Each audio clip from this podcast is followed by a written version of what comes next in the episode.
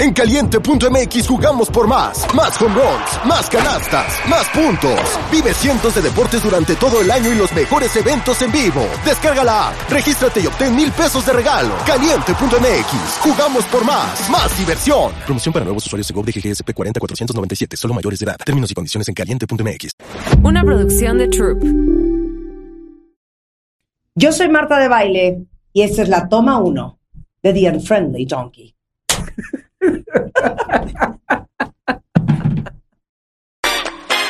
No eran, así nacieron. Tres mujeres diciendo una que otra sandés y buscando aprobación social. ¿Qué? Esto así se puso muy incómodo. Peor. Laura Manso, La Margator y Adina Chelminsky presentan La Burra Arisca. Ahora que estamos presentes en otros países, Que entiendan. que entiendan que es la burrarisca, porque salimos, cuando vamos de gira salimos, Estados Unidos, Canadá, Europa, Oye, cuando fueron a Dubai, ¿cuántas veces tuvieron que traducir lo que significaba la y burrarisca? entonces contarles el cuento de la burra arisca, la burra no era arisca. Hola, ¿cómo están? Eh, mi nombre es Laura Manso, bienvenidos a la burra arisca. Yo soy la Margator. Yo soy Adina Chelminsky. Y bueno, eh, para presentar a nuestra invitada de hoy, voy a contar una anécdota. Oh my. Marta de Baile, Marta de Baile, además de ser una empresa en sí misma, es muchas cosas más. Y uno, cuando entrevista a gente y tiene este trabajo, eh, pues conoce todo tipo de personalidades. Pero yo me di cuenta quién era Marta de Baile cuando una vez estábamos en Nueva York eh, haciendo una serie de fotos eh, para la revista Quién y fuimos a comer a no me acuerdo qué restaurante era, siquiera no me acuerdo, pero Marta de Baile obviamente había decidido que había que ir a ese restaurante. Alelios. Eso. Estábamos sentados comiendo, bla, bla, bla, eh, y de repente entra, entra al restaurante eh, un actor que tal vez las generaciones de ahora no, no sepan quién es, pero si, si no, si no, no saber quién es está mal. Tom Selleck. Oh my God. Es mi primer crush de la vida. ¿De Lo ve hablas? en un segundo, lo detecta, va, se sienta. El cuate venía con otra persona más, quién sabe. Marta, ahorita vengo. El restaurante creo que no había gente. Ahorita vengo. Yo, bueno, lo va a ir a saludar y va a regresar. No. Media hora después, Marta seguía hablando con Tom Selleck sentada en su mesa, platicando, se hicieron amigos. Ya, otro nivel. Otro nivel, claro. Marta sin pena, ¿no? La reina. La reina. No, pero La reina del lugar. fíjate que soy madrina de su nieto. Gracias a ese día. Ah, ¿verdad? Hijo, no lo dudo. No estoy segura que Laura recuerde esa historia con veracidad. Yo no me acuerdo que me quedé media hora con él. Horas, te esperamos No, pero es que les voy a horas. explicar mi lógica. Sí soy súper penosa, pero yo pensé en mis adentros. Tom Selleck está en este lugar. Fue súper grande en los ochentas, este, porque tenía un programa que se llama Magnum PI. Y siento que ahorita ya nadie le ha de echar ni un lazo. Entonces, qué feo triunfar en los ochentas y luego que pasen los años y nadie ni te voltea a ver. Entonces yo dije, lo voy a ir a saludar para que él sepa en la vida de alguien. Él sigue siendo importante. Es su culpa por quitarse el bigote. Fue, claro. fue, fue un acto Perdió su este, de. Se llama Making People Feel Fantastic. Eso está muy bien. Bueno, Eso es, una gran cualidad de la Bueno, gente. I'm- Antes que nada. I'm feeling fantastic right now. Ah, bueno, o Entonces, sea, entonces Marta tiene ese punto muy, muy, muy bien. o sea, díganme si esta mujer no tiene el look más espectacular que han visto. O el pelo más cool. rosa me parece lo más cool. Trae un vintage este overall que está roto pero manchado, increíble. Obviamente, como la señora mide dos metros diez, se le ve espectacular. gracias. Y me encanta siempre tu look y siempre te lo he dicho. Lo sé. Te lo Yo te conocía cuando estabas fuera. Luego tenemos a la Margator. Ponte tus lentes. Sí, señora. Entro y le veo unas canas de morirse. Estoy obsesionada con las canas a tal nivel que me quiero comprar una peluca con canas. Trae sus lentes de enfócate, Es correcto. blancos con negros. Vean qué espectacular. Divina se ve. Y luego mm, Laura Manso, que en el mundo editorial es probablemente la mujer más erótica y sensual. que les voy a decir una cosa que yo no sé si ustedes han alcanzado a ver. Tienes una piel, hija. No trae una gota de maquillaje, no tienes manchas, no tienes ojeras Nunca me han puesto y no Botox. traes nada, no traes botox. Tienes una piel privilegiada. Que no tiene hijos. Todo eso he yo observado esta tarde Oh. en la burrarisca. El programa ha acabado, no tenemos nada más que Ya, decir. nuestro Gracias ego por venir. está por las nubes, adiós. Bueno, todo muy bonito y así, pero aquí nadie viene sin hacer una pregunta incómoda, mana. Yo les voy a hacer Venga. una pregunta muy incómoda a las tres. Tú también la tienes que contestar, ¿eh? Y yo también la voy a contestar. Ok, ¿Están listas? listas. ¿Cuándo fue la última vez que fueron groseras con alguien? ¿Y por qué? ¿A consideración de uno o a consideración de la otra persona? A consideración de un estándar universal de lo que es ser grosera. Dame. La verdad es que Sí. Ahorita que venía en el coche, no, a mí me pasa muy de manera muy frecuente que luego la gente piensa que estoy siendo No, grosera y no, no, soy. no, no, no, no, my love, that No, is no, no. not the question. ¿Cuándo fue la última vez que fuiste conscientemente grosera con alguien y por qué? ¿Alguien más? A ver, no. Ah, ok, vamos a ver si aplica. A ver. Estaba yo en un restaurante en la Roma Condesa, no sé qué, y el señor del restaurante de la puerta me dice, le están poniendo la, La araña la araña a su coche. Y yo, ¿cómo? Estaba yo en una cena de trabajo, este, tratándole de poner por la app y la app no funcionaba, ya sabes. O sea, tipo que eran, si, si acababa a las 14.08, o sea, eran las 14.09. Y salgo y le digo al policía, no, no, no, please, no. O sea, no, no me está jalando la app, no, no hay internet. Lo siento, lo siento. Y además, este, como usted trae placas del Estado de México, le voy a quitar la placa porque entonces tiene una multa, porque entonces, o sea, el, el- el problema iba creciendo por segundo. ¿Cuál fue tu grosería? Le, le- le dije al policía que él no tenía el derecho, le dije, perdón, pero usted no tiene el derecho de ni, ni siquiera de ponerme la araña, porque usted ni es el de la, de la araña, usted es un policía. De Cualquiera. Ah. Sale, sale una amiga del restaurante y me dice, Laura, o sea, no va por ahí, güey. Tú en, en Lady Yo- Condesa. ah, yo en Sí, Lady sí, Condesa. Lady Parquímetro. Sí, sí. No, e- no era el de la araña, el de la araña es otro eh, funcionario, no sé cómo Claro, se le llama, claro, si no, claro. no trabaja para el gobierno, trabaja Por eso, para- insultaste al policía. La verdad, sí. Insultaste al Sí, policía. ya luego, sí. Ok, ¿sabes qué? Todo va a estar bien. Ahora todo va a estar bien. No me grabaron A afortunadamente. ver, vas. El mío pasó ayer en la noche, odio, yo sé. Quiero hacer un preámbulo acá. Yo y mi marido compartimos dentista. Mi marido y yo. Mi ma- la última vez que perdí el este fue cuando Laura me corrigió. Alfredo y yo compartimos dentista. Y ayer me marcan de la oficina del dentista y me dicen, ¿está usted ocupada? En el momento en que alguien me pregunta, ¿está usted ocupada? O sea, por WhatsApp, ya la, ya la empiezo a perder. Pero bueno, no, no, claro, Mar. Fíjese que le hablamos porque su marido necesita eh, agendar cita eh, con el dentista. Le digo, perdón. Me dice, sí, hablamos para agendar la cita de su marido. Le digo, señorita, mi marido tiene 57 años. Quisiera yo pensar, pero en el momento que lo estoy diciendo, me empiezo A a sulfurar. sulfurar. Y aparte una estupidez. Dije, ¿tiene usted el teléfono de mi marido? Sí, señora, tengo el teléfono de su marido. No cree, y le empiezo a explicar cómo tiene, no cree usted que le tiene que hablar usted a un adulto de 57 años. para que- Insultaste al asistente del doctor. Pésimo. La próxima vez que vaya a la limpieza, ya saben en dónde van a caer mis dientes. cambia, cambia de dentista. Pero aparte, Te hablaste golpeado. golpeado, me avergüenzo un Y le poquito. quisiste decir, eres una estúpida. ¿Sabes qué? ¿Dónde está tu criterio? Para eso estamos, para responder esta pregunta incómoda. Este es un grupo de Es un apoyo. acto de honestidad. A ver, Amargator. Yo voy a decir que fue hace una o dos semanas, el día que era Mothers, de nuestra muy Sí, querida sí. Ceci, que es la meca de mis eventos, ¿no? Entonces estaba yo muy nerviosa porque iba a estrenar una conferencia nueva. No es excusa, pero eh, o sea, es para decir que ya iba yo así, ¿no? Y tenía una cita para que me peinaran en el salón. Y el dude que me peina en el salón se le hace regalado decirme, o sea, me manda un mensaje, no sé, mi cita era a las 10.45 y a las 10.43, yo ya sentada ahí, es que no voy a llegar. Entonces yo me sulfuro porque digo, pues, ¿cómo que no vas a llegar, güey? O sea, ¿para qué sirve hacer una cita? Se te está diciendo. Y entonces alguien muy amablemente en el salón me dice, yo te peino. Pero pues, oye, cuando uno tiene un evento importante, no es quien sea te peina. Es Sí. correcto.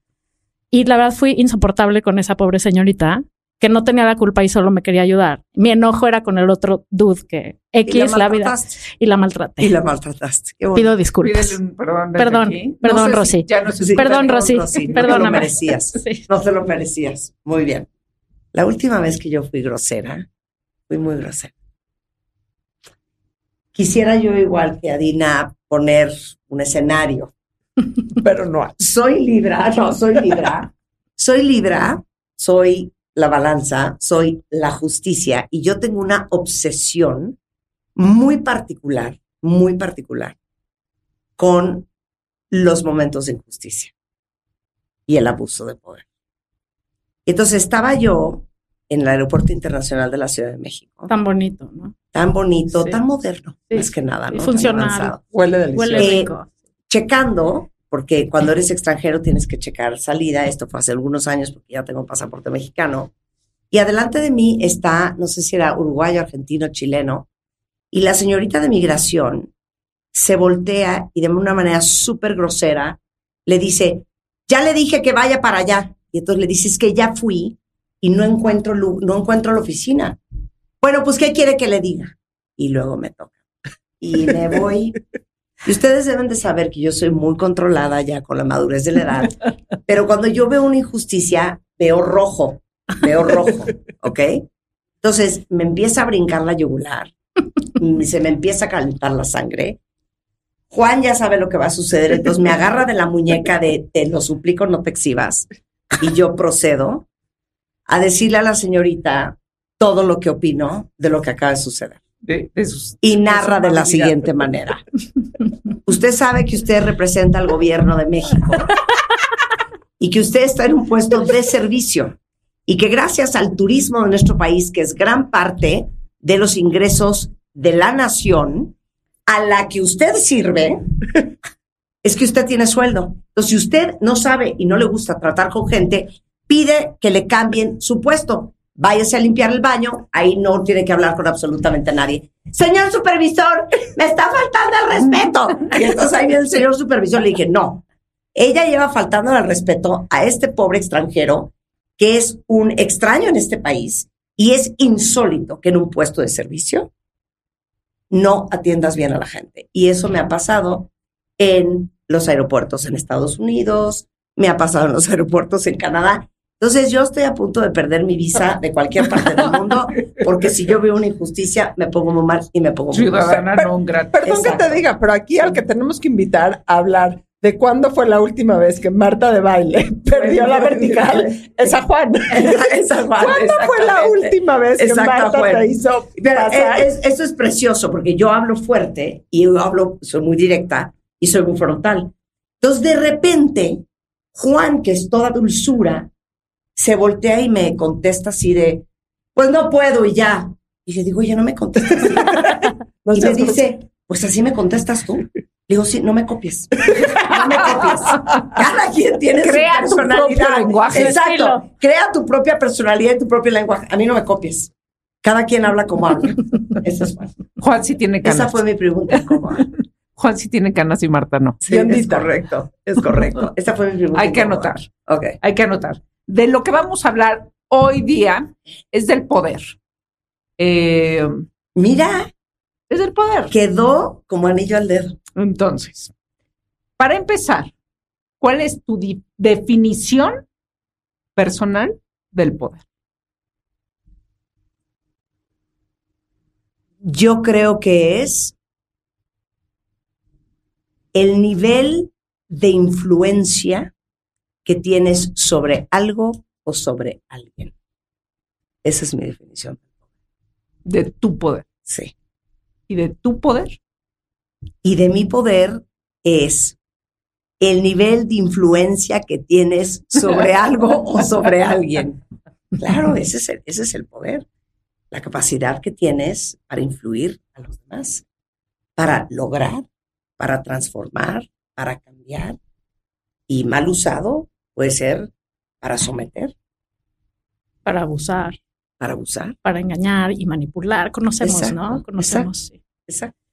¿Cuál creerías tú desde tu lugar de poder que es la responsabilidad más importante a tener siempre en cuenta y no perder la vertical? Porque justo hablando de tu pregunta incómoda, a veces un lugar de poder te permite, entre 80 mil comillas, atropellar a la gente, ¿no? O sea, tú, Marta, ¿cómo vas por la vida siendo consciente del poder que tienes y la responsabilidad que tienes?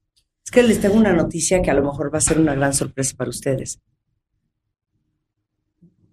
Yo creo que yo no termino de dimensionar el impacto que se me dice tengo. Y lo digo porque a mí no deja de sorprenderme. Estoy pensando en un evento que hicimos en el 2015 en el Monumento a la Revolución, hicimos un flash mob. Yo pensaba, le dije a Rebeca, igual le llegan 300 personas Sí. y llegaron 11 mil. Yo padezco del nadie va a ir a mi fiesta. Yo padezco del ¿cómo crees? El jueves tuvimos un programa muy especial con Leo y Sisi y Juan y, y me impresionó la cantidad de gente que me dijo que lo había oído y que me escribió, porque no siempre tienes mucho feedback, siempre de redes, pero no necesariamente de tu círculo más privado o de entrar a un restaurante que te digan, oye, acabo de oír el programa, no puede ser, qué maravilla yo no termino de dimensionar eso. Y eso, por un lado, es peligroso, porque yo soy muy transparente y a veces puedo decir hasta careless, hasta traduz, O sea, como este, descuidada. En lo que yo puedo decir, porque no termino de darme cuenta el impacto que yo puedo tener. Y como yo soy quien soy enfrente de un micrófono, detrás de un micrófono, de repente se me, se me puede ir.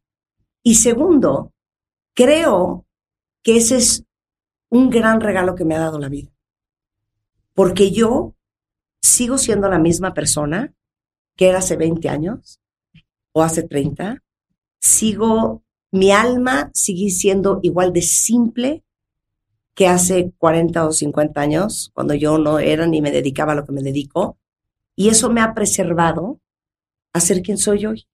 Igual fuera que dentro. Mil por ciento. Pero estamos de acuerdo que también alguien poderoso es una mamá, ¿no? Una maestra. O sea, tú como Por la mamá. influencia que Exacto, tienes. la influencia que tienes Sí, en sí. tus hijos y tal. ¿Qué es lo que tienes? O sea, sin hablar de tu jet setterismo gigante Sí. y el- el- la influencia que tienes a este nivel este, masivo en tu vida personal. O sea, ¿cómo haces para ir por la vida tratando de recordarte a, mí, a ti misma? Y, o sea, lo estoy preguntando porque a mí me pasa, ¿no? ¿Cómo no abusas de eso, de yo soy tu mamá y te callas? ¿Cómo, o sea, creo que es bien importante tener consciente siempre que hay otras personas a tu alrededor, ¿no? Claro. Y que en el tren que tú vas, pensando que estás educando o estás mandando un mensaje o estás haciendo un evento, o sea, en lo que sea, ¿qué haces tú para eso? Para regresarte al güey, espérate, no te, o sea, Yo creo que es una ida y vuelta constante. Eh, no solamente tiene que ver con un tema de, de poder o de influencia, tiene también que ver con un tema de personalidad. Porque hay mucha gente poderosa e influyente que tiene un temperamento a lo mejor mucho más calmado, mucho más dócil, pero cuando tú combinas el poder, la influencia, con una personalidad un poco más fuerte, con alguien un poco más controlador, con alguien un poco más mandón, ahí es donde uno tiene que estar atento. Y yo creo que eso es algo que yo tengo muy consciente, ciertamente en mis relaciones personales, porque aunque tu forma sea fuerte y sea directa y sea tajante, que es como yo puedo ser con mi familia o con mis amigos o con mis hijos o con mi marido, el fondo tiene que ser suave. Y son dos cosas muy diferentes. Y te lo digo porque pienso, por ejemplo, en mis hijastros, ¿no? Que a lo mejor alguien corregiría a sus hijastros diciéndole, oye, mi amor, te pido un favor, ya no sigan aventando la pelota al helecho, se va a romper. Ese no es mi estilo, esa es una forma suave. Mi forma es, donde vuelva a ver la pelota en el helecho, no saben lo que les voy a cortar. Entonces, usando No son los helechos. Claro, se mueren de risa, pero they get the message. Entonces, esa es la forma. Pero en el fondo, yo tengo dos hijas que son muy diferentes a mí, muy diferentes. Se dedican a dos cosas muy diferentes a la mía, a a lo que yo hago. Mi hija mayor está haciendo un doctorado en química. Mi hija chica estudió relaciones internacionales. O sea, nada que ver conmigo. Y son muy diferentes en su personalidad, en su forma, en sus gustos. Y yo siempre soy muy consciente de que lo, la fuerza que yo tengo no contamine eh, su visión o su autovalor y la percepción que ellas tienen de ellas mismas. Y que no me tomen a mí como una referencia o como un punto de partida de lo que debe de ser una persona o de cómo debe de ser una mujer. Igual me pasa con Juan. Juan es una persona con una personalidad muy diferente a la mía, es muy tranquilo, es muy dócil y cuando Juan se quiso casar conmigo, mi papá le dijo, ¿estás seguro que te quieres casar con Marta? Thank you, Dad. Es un milagro que yo esté casada. Y le dijo, porque Marta es como un tren, que si no te haces a un lado, pasa encima. Y entonces yo siempre estoy consciente de jalar mis riendas en todo sentido, tanto de la fuerza que tengo enfrente de la otra persona, Para no atropellar. justo. para no atropellar. So you're right, girl. Da- dado que no soy tu hija y conmigo no te tienes que preocupar, somos de la misma edad, para ser o no referente, es un hecho que has sido un referente para las mujeres empoderadas de negocios desde que entraste en Devor. Y si hoy me digo, no hoy, pero en estos días que estuvimos planeando el programa, me puse a pensar en quiénes han sido las mujeres poderosas o influyentes o el adjetivo que tú quieras eh, tener que han marcado la vida social y política y económica del país en los últimos 20 años. Y sin duda estás tú ahí. O sea, desde que entraste en Devor, que has de haber tenido 25 años, 30 años, 33.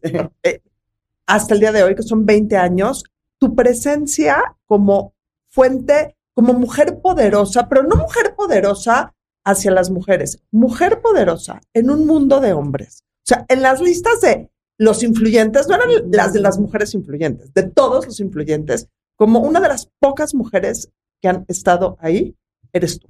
Y aquí mi pregunta. ¿Es más difícil para las mujeres, en tu experiencia, conseguir este poder o esta influencia? Yo te lo voy a contestar, Adina, de la siguiente manera y quiero que lo escuchen muy bien todas. Yo no soy una mujer obsesionada con mi género. Yo no estoy pensando todo el día que yo soy una mujer y que tengo enfrente a un hombre. Y te lo digo con toda honestidad. Creo que parte de la chamba de las mujeres es seguir viviéndonos a través de nuestro género. Yo soy, antes que nada, una persona. Y aunque a lo largo de mi vida profesional he tenido muchos momentos en donde al estar sentada enfrente de un hombre he sentido que tengo que hacer el doble de esfuerzo para probar que soy igual de capaz que un hombre, que sé lo mismo que un hombre o que puedo hacerlo todavía mejor que un hombre, es algo en lo que nunca me he sentado a pensar y que nunca me ha detenido. I am not gender obsessed. Y creo que en una época como la que estamos viviendo, eh, del feminismo, de buscando la equidad de género, yo creo que gran parte sí tiene que empezar por uno. Porque no importa qué mesa te pongan enfrente, no importa qué oportunidad te pongan enfrente, si tú no has resuelto en tu interior que antes de ser una mujer, tú eres una persona y tú eres un ser humano y te vives a la par de cualquier otro, no te vas a sentar en esa mesa, no vas a usar tu voz, no vas a utilizar esa oportunidad porque tú no has resuelto en tu alma que tú eres capaz, que tú eres merecedora y eso es un regalo que no te va a dar nadie, no te lo va a dar un gobierno, no te lo va a dar una iniciativa pública, ese es un trabajo personal que tenemos que hacer cada una de nosotras.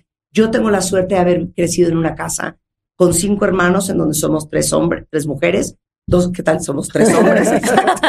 No tengo un problema con el género.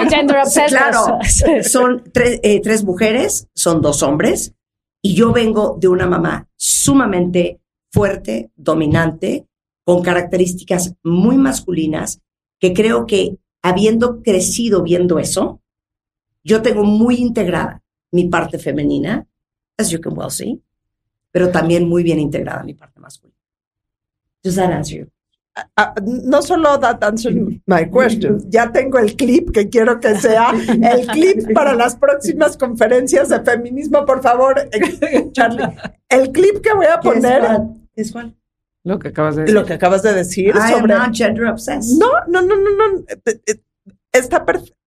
Este tema que pones ahorita en la mesa, de que tú te tienes que sentar en cualquier mesa, valga la redundancia, sintiéndote persona primero, ¿Sí? eh, y poder competir y hablarle al tú por tú, sin Claro. todas esas chaquetas mentales, perdón, del género, Claro. creo que es una lección que Claro. tenemos muy olvidada en esta Muy lucha olvidada. de, Muy género. olvidada, muy olvidada. Porque llegar pensando lo contrario de entrada te pone, o sea, solito te estás poniendo en desventaja. automáticamente te pones en un, te paras en un lugar en donde tú no tendrías que estar parada. Mm.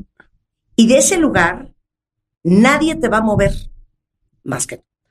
Y y te voy a poner aquí un ejemplo, que cuando entraste tú a Endeavor, Endeavor es una, o sea, como que la asociación más importante de emprendedores de todo el mundo. Marta entra en Endeavor, eh, yo estoy obsesionada con el mundo del emprendimiento. Marta entra en Endeavor, creo que es la primera mujer mexicana que entra en Endeavor y entra en Endeavor con Bebemundo.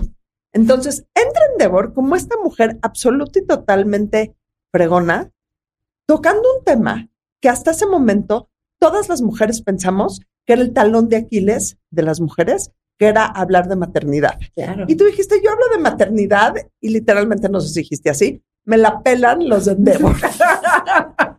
Y se la pelaron. y se la pelaron. O sea, llegó, su empresa decía, Marta de baile, Bebemundo. Me la pelan todos. Me- Era el tagline, era abajo. Y le demostró al mundo que hablar de todas estas cosas era también una fuente de influencia de negocio. Pero, pero eso, eso es un poco lo, lo exacto que acabo Sí. de decir. Nadie tiene por qué definir quién eres Absoluto. basado, por ejemplo, en tu género. Nadie tiene por qué definir quién eres porque eres una mamá. Y hace 25 años que nació Bebemundo, la percepción que había es que las mamás solo saben hablar de me come pera, me come papa y no tienen ni idea quién es Oasis o quién es The Fucking Strokes. Entonces, mi misión era demostrar que no importa si eres mamá, adivina qué, eres una persona primero que de pura casualidad tienes hijos, pero que eso no tiene por qué definir, así como tu sexo no tiene por qué definir quién eres, ni cómo te mueves en el mundo. Ahora, yo sí creo que, ¿Qué, Laura? que no eres la misma persona que hace muchos años. Mm. Estoy mucho mejor. Eh, estoy, estoy segura, te conozco hace muchos años, no sé cuántos, pero eh, bueno, y, te, y te, te veo por cuestiones profesionales y en algunas personales, en Sí. algunas fiestas que nos encontramos. A veces me invitas a tu casa a una fiesta, hace Ujú, mucho que no. ujú. Pero el punto es que me da ese este tantito observarte, no eres la misma que hace muchos ¿En qué años. sentido? Eres brutalmente mucho más asertiva Sí, ahora. sí. Tienes una sabiduría además que sabes expresar perfectamente. O sea, la Marta que yo conocí. Y obvio, lógico, Sí, la sí. experiencia. La pregunta es, ¿qué, qué, hablando de poder, qué, o sea, porque ese poder lo has ido creciendo y lo has ido fomentando, aprovechando, utilizando eh, para tu propia empresa, para tu propia vida, tu propia persona, para los demás, de hablando de influencia, pero tu aprendizaje más importante acerca del poder con los años, ¿cuál ha sido? Yo creo que una de las lecciones más lindas que me ha dado mi papá es que la gente que no sirve, no sirve. Y que la responsabilidad que tenemos los seres humanos en este mundo es usar tu talento al servicio de los demás. Y a lo largo de mis últimos 37 años de carrera en los medios, es algo que me ha repetido todos los años y todo el tiempo mi papá. Nunca pierdas de foco, nunca te llenes de ti misma, nunca te autoimpresiones tanto que se te olvide cuál es tu misión. Y yo tengo muy consciente que los medios, la revista, la radio, las redes sociales o cualquier plataforma o vehículo que uno tenga enfrente es simplemente un canal más para hacer una diferencia y servir a los demás.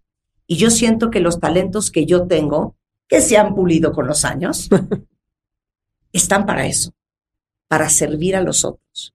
Entonces, sí tengo muy claro que si tú pierdes la razón principal por la cual llegaste a donde estás y pierdes de vista el objetivo final por lo cual conseguiste ese pot of gold at the end of the rainbow, traduz, ya perdiste. No quiero ser cursi, pero yo siento que los dones y los talentos y los privilegios y las oportunidades que Dios o la vida o el universo a mí me ha dado son para servir a los otros y para hacer una diferencia con un grano de arena en este pequeño mundo que nos rodea de gente que sigue y escucha y lee en la vida de alguien. Ahora, también creo que no has cambiado algo, que realmente eres buena persona. O sea, y eso, es, eso, eso sí sé, bueno, no sé, la gente conserva o no el ser buena persona, pero sí eres buena persona. Sí eres buena persona. Y eso es, es una base que creo que este, muchos sí, no tienen. Yo creo que algo de lo cual todos deberíamos estar muy conscientes, no importa quién eres o a qué te dediques o cuántos años tienes. Yo tengo 56 años, voy a cumplir 57 este año. Y para mí es muy importante preservar a esa niña interna y esa pureza y limpieza de alma que teníamos cuando teníamos a lo mejor 8, 9, 10 años o 12 y no permitir que los retos, las eventualidades de la vida, los sinsabores, te maleen el corazón. Y siempre preservar ser una persona bien intencionada, con un buen corazón, con una buena alma, amorosa y generosa con los demás. Y el propio poder. Y nunca permitir autoimpresionarte contigo misma. Yo creo que por eso a mí me llama muchísimo la atención que digan que yo soy mamona porque no termino ni de entender cuál es la definición de eso. Si ser mamona es que te guste vestirte bien o peinarte o andar en taconada o que te gusten las cosas buenas. ¿O a qué se refieren con ser mamona? Porque para mí la gente mamona es la gente pretenciosa, es la gente prepotente, es la gente que mira a los demás para abajo y no hay nada más lejos de mí que eso. Entonces, yo creo que esa es una gran misconception of myself. ¿Qué dirías, Marta? Perdón, ¿ibas a decir algo? es que estaba pensando que, dentro de todo este... Que la gente, en efecto, la gente puede decir de la gente famosa o con poder, es mamona, es una perra, es... Eh, también, pues, también, también lo eres, pero eres buena gente. las quiero interrumpir acá y luego hablamos del poder. Pero quiero hacer un pequeño paréntesis porque estoy muy conmovida ah, de cómo hablas de tus papás.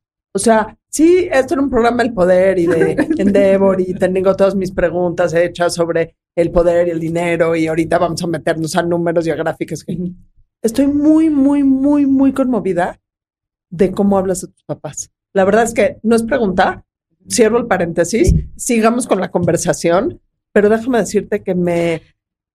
Dijiste algo ahorita que no sabes lo que te dio, si fue Dios o el universo, la vida, y la verdad es que creo que, que te dio lo que tiene, lo que tus talentos. La verdad, no creo que haya sido ni Dios, perdón, ni el universo ni la vida, pero, pero creo que fueron tus papás. Qué chistoso. Y, me conmueve enormemente que hables a esta edad, o sea, tan bonito de ellos. Ya, sigamos con el no, tema no, poder. Qué chistoso porque dijiste tu papá y yo dije, yo soy esa persona que también en cada conversación digo, es que como decía mi papá, y como me dice mi mamá, o sea, qué importante el rol de los papás para marcarte. Y, sabes que mi papá es, es muy, mis, mis dos papás son muy verbales. Pero para todos los que son papás que están escuchando este podcast y viendo este video, mi mamá siempre ha dicho algo. Aunque tus hijos te odien, aunque te volteen los ojos, aunque les caigas fatal y aunque parezca que les entre por un lado y por el otro, se les queda. Y muchas cosas que yo crecí oyendo a mi mamá decir o a mi papá, y yo volteaba los ojos, me caía fatal, me parecía la cosa más horrenda lo que me estaba diciendo, es gran parte de la caja de valores con que yo opero mi vida. Mm.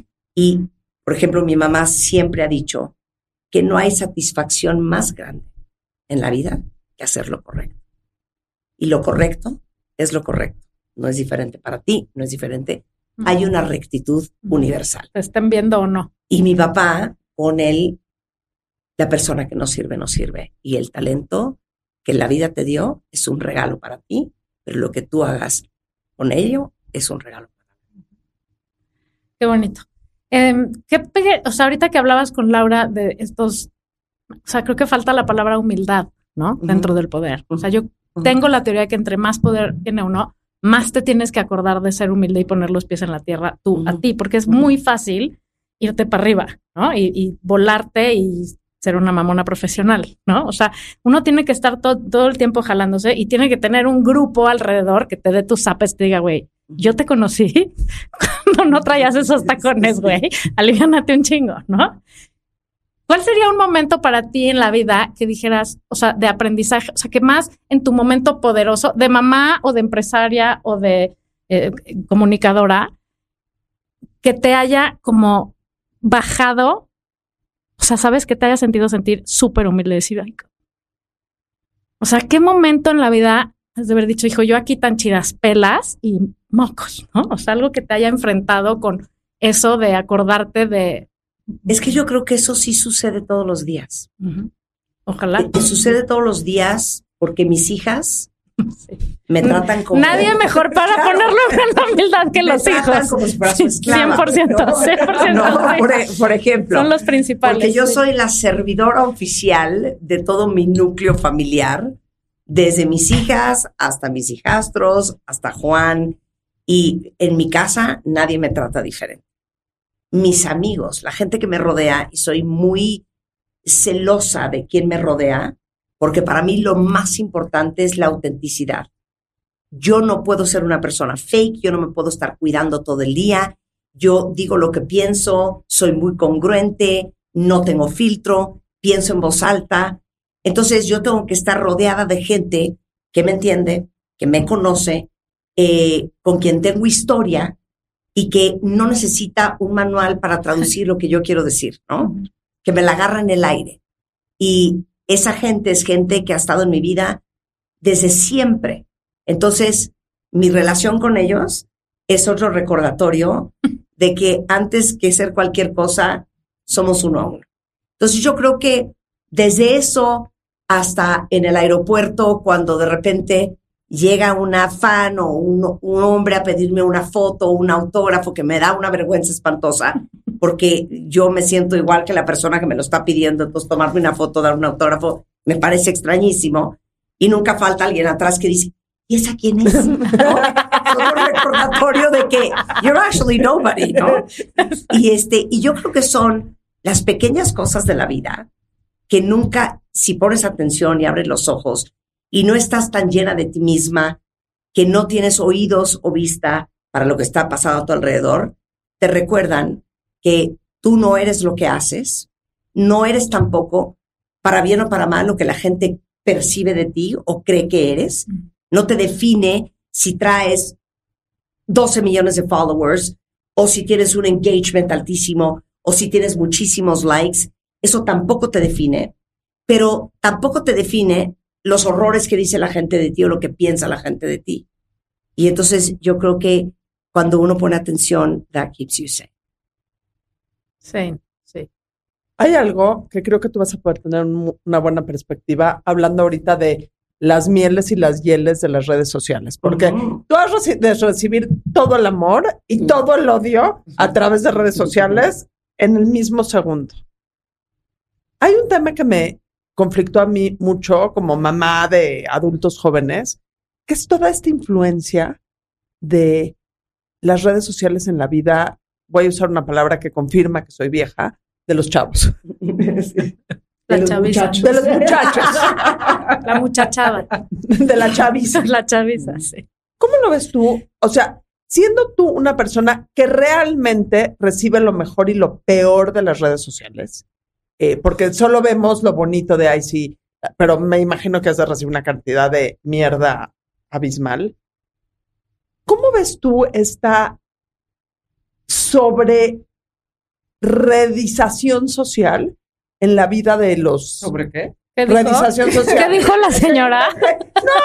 Porque te voy a decir una, te voy a decir una ventaja. Marta se formó, o sea, o fue ag- agarrando el, el lugar te que tiene a hoy sin redes sociales. Claro, Entonces, sí, sí. eso era más fácil. Mira, yo creo que todos los que somos de un par de generaciones pasadas debemos de sentirnos sumamente agradecidos que las redes sociales nos agarraron en una edad más madura, No hay nada documentado. eh, emocionalmente más consolidados, porque los chavos la tienen durísima, durísima.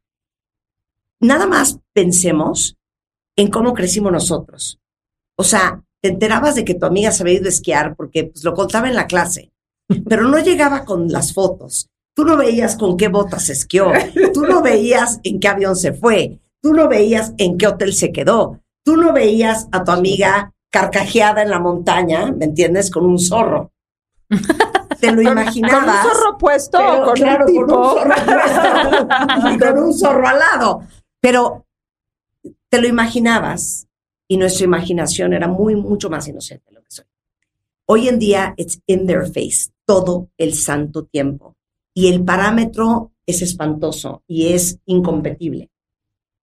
Mis dos hijas son muy ajenas a la vida pública. Y ellas, cuando de repente ven mis redes sociales o ven algún comentario negativo, eh, me dicen, ma, no, no puedo creer que alguien te escriba al gatón espantoso. Mejor ya no pongas eso. Mejor ya no postees eso. Mejor ya cierra tu red. O mejor ya de ese tema no hables porque causa mucha controversia.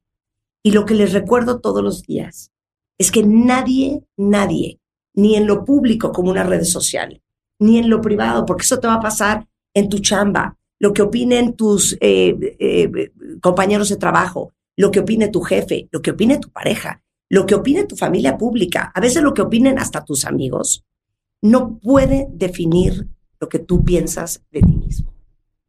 Y tristemente, los papás tenemos que hacer una gran labor de contención por proteger la autoimagen de nuestros hijos y no dejarlos salir al mundo digital antes de tiempo. Por eso yo soy pro, los niños no deben de tener Facebook, no deben de tener Instagram o TikTok a una edad tan corta, porque no están emocionalmente listos y no tienen la madurez para entender todo lo que viene y todo lo que van a ver. Entonces yo eso creo que es algo que debemos de posponer. Pero sí recordarle a nuestros hijos que en todo el mundo, en lo privado y en lo público, vas a tener opiniones sobre tu persona.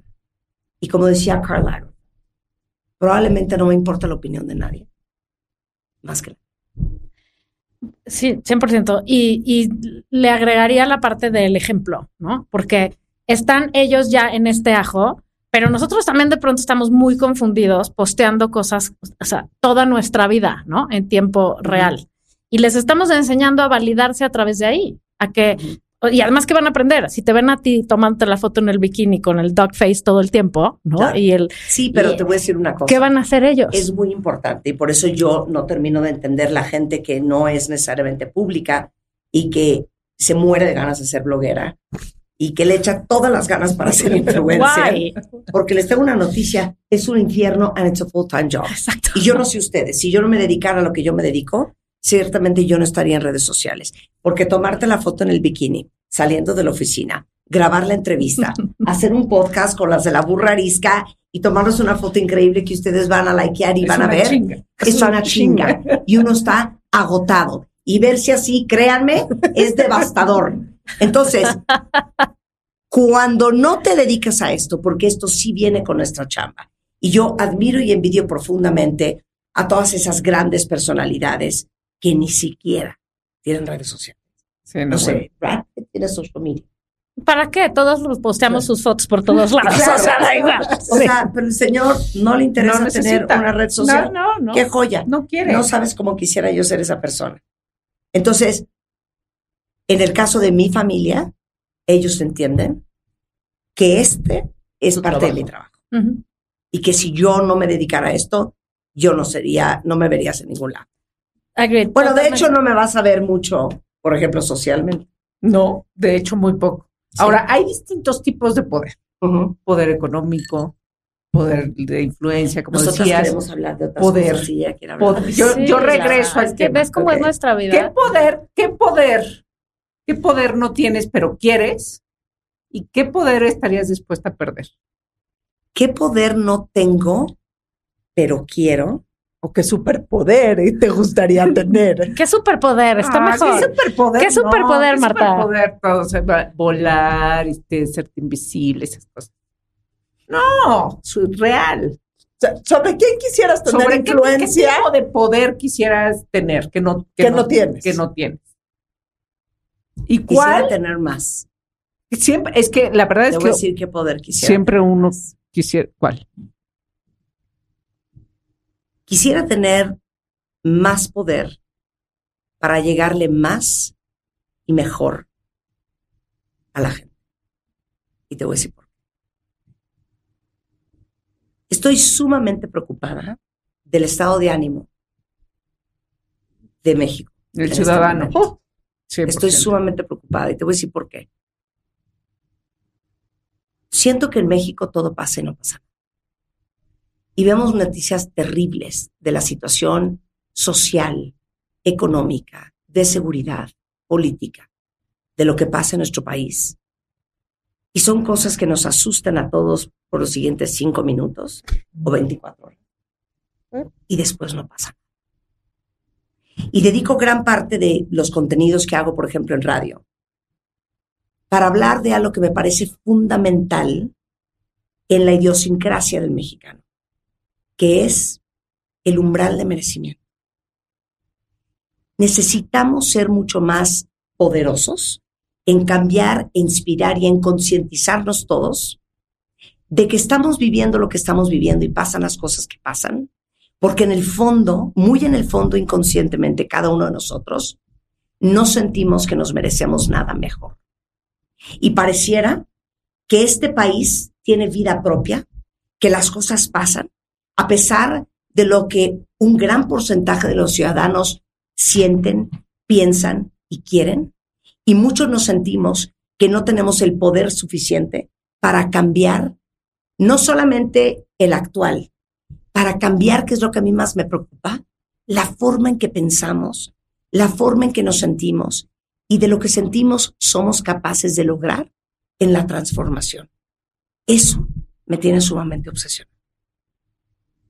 Y ya no sé qué más hacer, ya no sé qué más decir, a veces ya no sé a quién más invitar para hacernos conscientes de que no puede haber un cambio si no tenemos un cambio cultural, interno y personal cada uno de nosotros para subir el umbral de lo que creemos cada uno como persona que merecemos, desde el gobierno, un presidente, senadores, diputados, seguridad, economía, Tu pareja. El alcalde. tu pareja, tu ciudad, el jardín, el parque. Aceptamos todo esto porque en el fondo sentimos que no merecemos nada mejor y esa es una gran obsesión. Gran cosa. Rumi, Este, es el, este sí es el clip. Rumi, que es un poeta musulmán del siglo de antes de nosotras, Rumi. decía, Turkish. ayer era yo listo y quería cambiar al mundo, hoy soy sabio Quiero y me voy a cambiar a mí. Claro. claro. Y qué 100%. complicado además en un país en donde diario el discurso es, el chiste es estar jodido. ¿no? No, claro, y, y qué difícil en un país en donde el mensaje del colectivo Ajá. es que querer superarte y querer mejorar tu vida y tener ambiciones y querer más y querer mejor es un pecado, es un crimen, no es de gente buena. Y eso es lo que la gente que tiene poder y que tiene influencia y que tiene algún gramo de posibilidad de transformar la mente o el corazón de quien tiene enfrente o de quien lo escucha, debería de ser nuestra misión. Es que el poder tiene responsabilidad, ¿no? O sea, conlleva mucha responsabilidad. Y en este momento de este país, Claro. la gente poderosa Claro. deberíamos de estar, bueno, no deberíamos, no deberían. Pero, O sea, quien sea de donde again, estés, desde el lugar donde estés. Si sigues sin hacer este ejercicio de introspección, Sí. vas a seguir creyendo que solo los que tenemos un micrófono o una cámara o la gente que se dedica al periodismo, O que al tiene reportero, un sueldo el que altísimo. canta, el que es rico, Voy a refrasear. es poderoso. Sí. Y cuando te cae el 20, que dentro de tu posibilidad tú tienes mucho más poder de lo que tú crees para transformar, por eso creo que parte de la responsabilidad de todos los que estamos en medios estos siguientes meses va a ser que la gente salga a votar. Porque ese es un síntoma perfecto de que crees, de que te compras, de que confías en que el poder que tú tienes también está a través de tu voto. Lo dije fatal, tienes razón. A mí me llegan muchos mensajes de, es que tú que tienes muchos followers, deberías de decir que me da igual, fill in the blank, ¿no? La preocupación del día, como dices tú. Y muchas veces respondo eso, ¿y tú qué vas a hacer? O sea, ¿por qué vas a esperar que alguien que tenga followers o que tenga un programa de radio o que tenga una empresa haga lo que a ti te inquieta? O sea, si hay algo que a ti te mueve las entrañas, que en este momento es este país Claro. y las elecciones, Todos ¿de dónde tenemos- estás? Todos tenemos un gran poder de influencia. ¿De dónde estás? lo que nos Úsalo. falta es convicción y pasión y regreso a lo mismo que platicábamos al principio con la pregunta de Dina. Si tú no te la crees como ciudadano, si tú no te haces accountable y asumes la responsabilidad de lo que a ti te toca, de trabajar en tu parte interior como ciudadano de lo que tienes que hacer, no Responsabilizarte. Es, No que es, que un poco, lo dijiste al principio en tu, la primera frase ahorita en tu pregunta de no creemos que nos merecemos. Cre- cuando dijiste El la noticia, la noticia más terrible dura cinco minutos hasta que viene una más terrible y ya los asesinatos o y aplica para la vida en pareja, para la vida en familia, para la vida nacional. Hay como que una depresión colectiva en donde todo mundo nos sentimos absoluto y total. Hay un hartazgo y un hastío general y esa parte, Hay una derrota. sí, No, y hay es, un hay una desencanto, derrota claro, y un, hay un ajá, y- desencanto. y, y un no movimiento, hay un paz. Claro. Y la esperanza de que venga Claro. alguien a salvarnos. Y eso, pues, con la novedad Claro, no va a no, pasar. Y no hay dicho más sabio. El que, el que no hace nada al respecto pierde el derecho a quejarse. Y somos especialistas en quejarnos todo el día de todo lo que no nos parece. Pero cuando se trata de hacer lo que se tiene que hacer para que las cosas se transformen, que puede ser desde ir a sacar tu credencial de lector a tiempo, hasta denunciar ante el MP, hasta ir a votar el día que te toca y no irte a la vacación, hasta eh, ponerle un alto a, a una mordida en la calle, hacer a través de tus actos lo que tienes que hacer, ah, es que ella a mí ya se me. Entonces, se vale no querer, lo que no se vale es querer y no estar dispuesta a pagar el precio que tienes que pagar para conseguir lo que quieres. Porque nada es gratis. Nada No, es gratis. Nada. Y aquí redondea Marta, o sea, perfecto. Porque sí estamos hablando de Marta como una mujer poderosa, que sí lo eres. Digo, después te convencemos y Laura seguro trae estadísticas y números. ¿Pueden hablar con mis hijos? Y, y y to- y todo. o sea, No, menos no. en tu casa.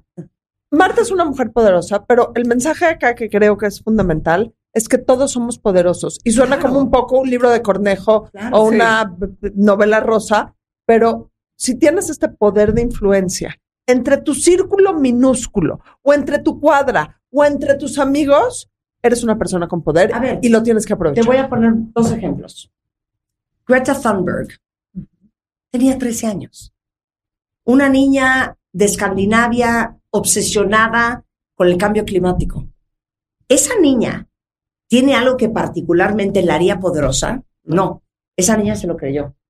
Eh, y podemos hacer una lista interminable de gente que por un evento o por una convicción o por una pasión que fue más grande que ella, se volvió en el poder que soy.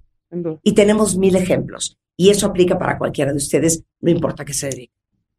Exacto. No necesitas ser Marta de baile, no necesitas No ser necesita Taylor ser Swift. nadie.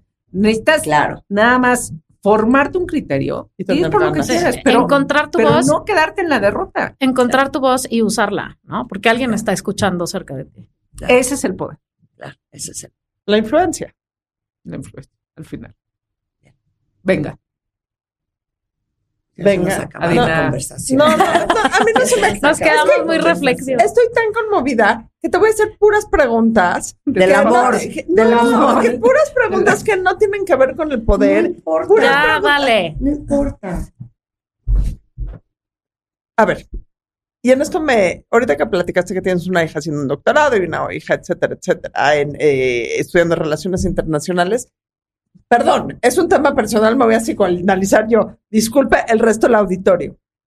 ¿Te costó soltarlas? O sea, tú siendo una mujer tan fuerte y tan segura de ti misma, ¿te ha costado soltar a tus hijos? Porque a mí me está costando un chingo. A ver, Abrazo grupal. muchísimo, Qué bueno. muchísimo. Y yo creo que it's a work in progress. Porque cuando mis hijas estaban por entrar a prepa, creo que el primer gran acto generoso, pensando que yo estuve divorciado 11 años y mi núcleo y mi, mi familia eran mis hijas y yo, fue todavía un reto más grande y más difícil. Y yo sabía que lo mejor para ellas, para no seguir perpetuando esta sensación de que estaban en un matriarcado, porque mi mamá es divorciada, porque mi abuela era viuda, porque yo estaba divorciada y porque tenía dos hijas mujeres, dije, a lo mejor que sigan viendo este ambiente no es lo más sano. Y se fueron a un internado, todo preparatoria. Y pensar que mis hijas no iban a estar pegadas a mí fue lo más difícil y creo que fue el acto de amor más grande que he cometido. Y, y después estudiaron la carrera fuera y siguen viviendo las dos fuera. Y cuando me dicen, pero no las extrañas, yo siempre le contesto a quien me dice eso, es que esto no es sobre mí. Esto no es sobre lo que yo siento o sobre lo que yo quiero. ¿Cuántas veces no has oído el... ¿Cuántas veces no has oído el- pasando no, ya le dije que no quiero que se quede un año más porque ya lo extraño mucho. Es que, guess what? La vida de tus hijos, it's not about you, it's about them. Y es lo que les haga bien a ellos. Y así como te digo eso, te digo lo otro. Mis hijas dicen que soy the worst helicopter parent que hay. Porque si Los pasan tres horas y no me contestan, ya me las imagino amarradas, ¿entiendes? En un desagüe, ¿me entiendes? En un lote baldío. Y entonces, ese es un tema de ansiedad, porque creo que gran Sí. parte de soltar a tus hijos tiene que ver con tu ansiedad, con tus carencias, ¿no? No, Y para llenar tus espacios. Allá lo por lo que te podamos ayudar. Está pasando por un proceso la señora. y, y me llama ¿Qué mucho edad la tienen atención. tus hijos? Tengo una hija de 27 que está haciendo su maestría en Estados Unidos y un hijo de 18, digo, hay uno en medio, y hay uno de 18 que se fue en prepa y Sí, ya sí, no regresó, Sí, sí. eh, o por lo pronto no ha regresado. Y la verdad es que sí, a mí, o sea, siendo una mujer estudiada, moderna, moderna, moderna. moderna, la verdad, y Sí, es algo que me cuesta que no estén aquí. un, y no lo puedo poner en palabras, pero me cuesta, siento un, y tienes razón, le diste, Sí. ellos están felices, les Sí. vale madres. Y nunca había pues, me he puesto a pensar que es sobre ellos, no es sobre lo Es que, que, yo quiera, claro. es sobre lo que es mejor para Claro, ellos. es que te tengo una Y noticia. es su vida. Nosotras tenemos que ir a terapia, porque nosotras somos Sí. el problema. Ellos están muy bien, pero te voy a decir, te voy a dar el mejor regalo que te puedo dar. La chamba número uno de los es enseñarle a tus hijos a vivir sin ti. Así es. Y el hecho de que no te necesiten significa que has hecho un súper trabajo. Tengo un terapeuta que puede. Oye, ¿Qué y crees? eso, Ha eso, sido, ha sido una buena mamá, Daiva. eso para Claro, regresar a lo que claro. decías al Y cuando uno es principio. mamá pollo se Sí. sufre mucho. Pero- pero- pero esa es la parte de la influencia y esa Claro. es la parte del poder, que este poder y esta influencia que tiene sobre los hijos, o sea, todo está eh, eh, relacionado con eso, porque no que ya no sea la misma influencia que tenías con ellos cuando iban al kinder, quiere decir que pierdes esa influencia. Claro. Ya es diferente. Claro. Ahora, poder que tienes claro. es diferente. Ahora- Pero sabes que no solamente pierdes la influencia, porque mira, tus hijos tienen una edad que lo que hicimos, pues ya lo hicimos y lo que ya no se pudo hacer. Yo creo que más bien el luto tiene que ver con ya no sentirte necesitada y como ya no sentirte indispensable en la vida de alguien. Es tremendo, pero por eso es Pero tan hacer importante otro ¿eh? programa de eso. otro programa de eso. Y lo que se repite aquí, se dice y dice, tener tu proyecto de vida personal. O sea, no, Sí. tu objetivo principal no puede ser ser mamá, lo que tú decías, ¿no? O sea, no eres solo mamá o no Claro. eres solo empresaria o no Porque eres... esa es una factura que no hay hijo que te la pague. ¿no? Exacto, y además pobres ¿Cuántos no escuchamos de alguien o a lo mejor en sus propias familias de, tú sabes lo que yo me he sacrificado por ti? No, es que esa factura no te la puedo pagar. Y lo más increíble de todo es que la maternidad se paga en cascada. Tus hijos nunca van a poder pagarte todo lo que tú hiciste por ellos. Lo van a pagar con los suyos. Marta de baile. Cuando tengas hijos, Y lo van a Vas a ver. Lo que pasa es que a aprendimos a maternar con las películas mexicanas viejas, en donde Sara García les ponía el kill trip más grande del mundo a todos sus hijos. Claro, claro. A claro, Pedro Infante. Claro, claro. no, yo creo que el, prim- el regalo más importante que le puedes dar a tus hijos es tener una vida tú, ¿no? Claro, Y que 100%. para, porque los vas a nutrir Pero- pero- mejor y el día que se vayan vas a tener algo que ir a hacer Mira. aparte de llorar. Esta es de las historias más impactantes que yo he oído en mi vida. Una, una muy querida amiga de mi mamá, que es una tía mía lejana, un día me cuenta eh, que pues hace dos, dos meses se operó la rodilla, se operaron las dos rodillas. Ella vive en Estados Unidos, en Nueva York, ya saben que en Estados Unidos todo es más complicado. Y entonces le digo, ¿y, ¿y quién te fue a ayudar? Y me dijo, nadie. Tiene cuatro hijos. Y yo, ¿cómo? Ah, no, es que yo nunca le dije a mis hijos que me iba a operar de las rodillas. Y yo, mamá. y yo, ¿por? ¿Cómo le voy a hacer eso a mis hijos? La tal está en San Francisco, acaba de tener un bebé. Imagínate que yo le digo que me venga a cuidar. El otro vive en Londres y con mil problemas. La otra está viendo un restaurante aquí en Nueva Yo no les dije a mis hijos que me iba a operar porque yo no puedo, o sea, perdonarme que volteen su vida de cabeza para venir a cuidarme a mí. Entonces yo me operé, hice mi rehabilitación y cuando ya estuve mejor, como al mes y medio, les conté que me había operado la. No, pues respect. Es el tipo de mamá que yo quiero ser. Sí, sí. No sabemos si lo vamos a lograr. para pero, eso. wow. Inviertan en su aforo. En su aforo y en su terapia. Exacto, exacto. Marta de baile. Nadie se va de la burrarisca sin decir quién tiene ondita. ¿Quién tiene ondita? ¿Toqueante a? ¿Cuál tipo de onda? Así que me gusta Lo y me que tú prenda. Lo que tú- entiendas por onda, entonces nos tienes que explicar por qué tiene ondita ese- Ay, me da muchísima esa vergüenza. persona. Tengo una obsesión, este, heteroflexible. Venga, Adelante. Venga, aquí, Adelante. aquí Tenemos varias, sí, sí. ¿Saben quién es Jonathan Bale? No. No han vivido. ¿Quién No. es? Ok, Jonathan Bailey es un actor inglés, un gran ver, actor inglés, que no que sale en la temporada 2 de Bridgerton, que es una serie cursi de Ah, madre. no la he visto, me dio mucha flojera. Te pido un favor, respeta. Ah, ya sé. Eh, Es el en la temporada Anthony. 1 también No, no, sale no, del no. hermano. Ajá. Es el hermano en la temporada. es no, exacto. Anthony. Qué, qué bruto. Sí, sí, sí, sí, sí. ¿Estás sí. de acuerdo? Sí, sí, sí. sí. Es que yo no puedo creer la onda que tiene este chavo. Entonces yo estoy perdidamente enamorada de Anthony. Imagínate que te digan en ese acento inglés. Fuck me. Take me, please take me. dice, You are the bane of my existence. Imagínate que te digan eso. Sí, ya sé quién es. Sí, Es que es pero una sale- muy mala foto. Es el que se porta fatal. Es el hermano Sí, que el se porta hermano muy que mal. tiene las, las En season one, pero Sí, luego en se season two. mejor, aquí se ve sí. mejor, aquí se ve Bueno, A ver. Y que- te digo una cosa, no es Oh my God, particularmente sí. un cuero, No, Sí, tiene algo. pero tiene onda. tanta ondita, Pero pero, te voy a decir- denme la mano. Pero te voy a Les decir. tengo una tristeza. ¿Qué? ¿Qué? He's taken. Es gay. Es gays. Les digo una cosa a la Pero, comunidad pero LGBT. hay, que, hay que aclarar algo. hagan esto. Eso no se- te hace a ti hetero, este, ¿cómo flexible? ¿Qué dijiste? Es heteroflexible.